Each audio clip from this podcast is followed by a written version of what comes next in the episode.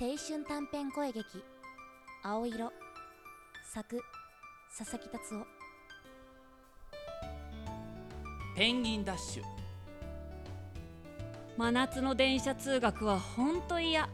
外は暑くて死ぬし車内は冷房ガンガンで死ぬし講習とか大学受験とか消えてなくなればいいのにって思うよね。あー南極行きたい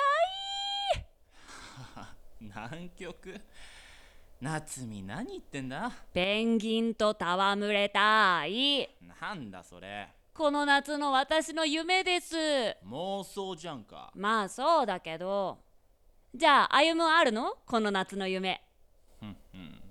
俺は寝袋持って北海道を自転車で一人旅するんだ。えー、何それ？受験生のくせに超アクティブじゃん。まあなお前は夏休みなんかしないの？私は水族館の癒し動画見てダラダラ過ごすかな。実際行かないのかよ。冷房の効いた部屋でアイスを食べてさうんそれが最高だよ。インドアか。ほんと暑いの嫌なんだよね。ペンギンみたいにスイスイって水の中泳ぎたいわ。